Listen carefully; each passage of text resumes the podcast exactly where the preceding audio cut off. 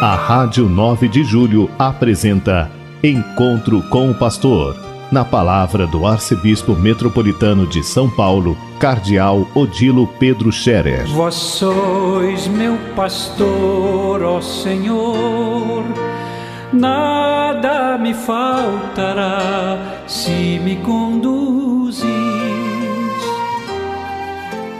Queridos ouvintes da Rádio 9 de Julho, saudação e bênção para todos vocês neste dia 17 de fevereiro. Hoje é uma quinta-feira. A igreja recorda hoje os sete santos fundadores dos Servitas, Ordem dos Servos de Maria, uma ordem fundada eh, no fim da Idade Média, eh, em Florença, e, na Itália, de senhores, eh, alguns casados, outros celibatários, outros ainda solteiros, e se reuniram para viver uma vida de busca de maior perfeição cristã, de viver o evangelho em comunidade, inspirados nas primeiras comunidades cristãs. É, em pobreza, tendo tudo em comum, né, as, colocando o fruto do seu trabalho em comum, vivendo disso juntos, em oração, é, aprofundamento da sua vinculação com a igreja, com a missão da igreja. Então, é a Ordem dos Servos de Maria. E Nossa Senhora foi tomada como patrona dessa comunidade, como a mãe daquela comunidade. Maria, de fato, é a mãe da igreja dos servos de, Deus, que são os servos de Maria, os discípulos de Jesus Cristo, são também os filhos e servos de Maria.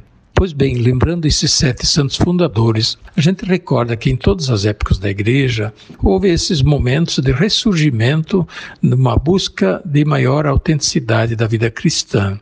Hoje nós temos também muitos movimentos, novas comunidades, povo que quer viver a vida cristã de forma mais autêntica e por isso também procuram viver vida de comunidade. Alguns se consagram até para viver em comunidades. Outros são casados e vivem em família, mas com o carisma da comunidade, do movimento da nova comunidade. Isso tem muita razão de ser e ajuda a igreja também a se renovar, a viver mais autenticamente e mais profundamente o Evangelho. A inspiração da primeira comunidade cristã sempre é grande, fica como referência para todo sempre, para toda a igreja. A primeira comunidade cristã, como nós lemos nos Atos dos Apóstolos, Diz lá, eles tinham tudo em comum e ninguém passava necessidades, e todos eram muito felizes. Era grande alegria entre eles.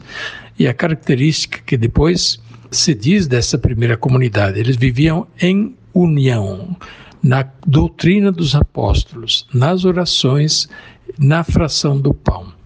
Viviam em comum na doutrina dos apóstolos, o ensinamento dos apóstolos, que é o Evangelho, que é, são os, os, os escritos dos apóstolos, mas em, em, em princípio é o ensinamento da igreja a partir do ensinamento de Jesus. Depois viviam em comum na fração do pão, e a fração do pão é a caridade, é a partilha, é o cuidado dos pobres, mas é sobretudo a Eucaristia. E por isso essas comunidades, elas sempre têm a Eucaristia como seu centro. E nas orações, sim, a primeira comunidade cristã rezava, se reunia para rezar e dava um belo exemplo, testemunho de oração, de fé. Assim fazem também muitas dessas comunidades que temos hoje. Foi assim também o início com os servos de Maria, Ordem dos Servos de Maria. Lembramos que ainda hoje existe a Ordem dos Servos de Maria. Que Deus os abençoe e que eles continuem a frutificar pelo seu trabalho, seu exemplo, sua missão na vida da igreja, na renovação da igreja.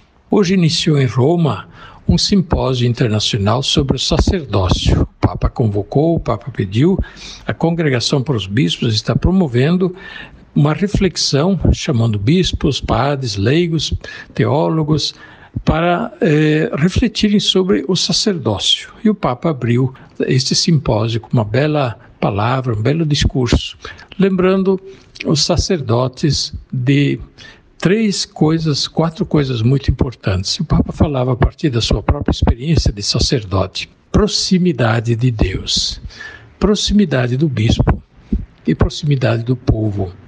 Disso resulta a alegria do sacerdócio, que não é uma profissão, porque se for uma profissão acaba sendo visto como um peso, aí vem toda a ideia dos direitos, vem a reivindicação disso, reivindicação daquilo, vem o descontentamento, vem as lamúrias.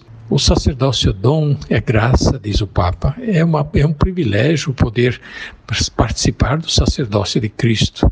É uma graça muito especial que a gente deve agradecer todos os dias. Pois bem, proximidade de Deus na oração, né, na vida sacramental, no serviço a Deus, aos irmãos. Proximidade do bispo. Sim, os sacerdotes devem estar próximos do bispo, é, porque o bispo é aquele que é, é como o pai da grande comunidade sacerdotal. E é em comunhão com o bispo que os sacerdotes desempenham seu ministério.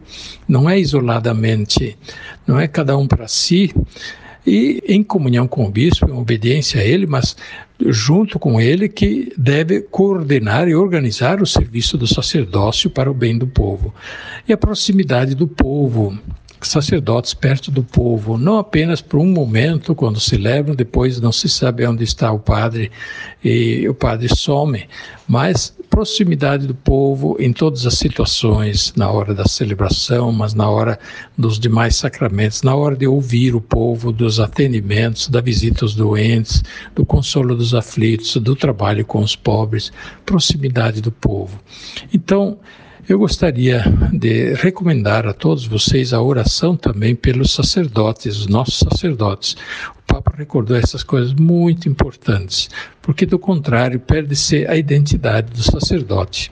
E aí o sacerdote fica mal compreendido, fica aquela lamúria, aquela questão de dizer que o padre quer casar, o padre tem que casar, porque se entende que o padre exerce uma profissão e, e exercendo uma profissão como outra pessoa qualquer, ele também pode casar. E não se entende o sentido do celibato, do fato dele estar consagrado a servir a igreja com o coração inteiro. Por isso, caríssimos ouvintes, vamos rezar pelos sacerdotes, rezem pelos bispos. Nós vivemos tempos difíceis na igreja e quando começa a haver a contestação dentro do sacerdócio e no sacerdócio, a igreja normalmente está sofrendo grandes riscos de dano, porque o povo é que perde, o povo de Deus, o santo povo de Deus, como diz o Papa, é que perde quando os sacerdotes perdem a sua identidade. E é claramente quando os religiosos religiosas perdem a sua identidade. Deus nos abençoe, nos guarde e que nos acompanhe sempre em todos os momentos. Rezemos sempre pelas vocações sacerdotais, religiosas, que nós precisamos muito na nossa arquidiocese também. A bênção de Deus Todo-Poderoso, Pai, Filho e Espírito Santo, desça sobre vós e permaneça para sempre. Amém.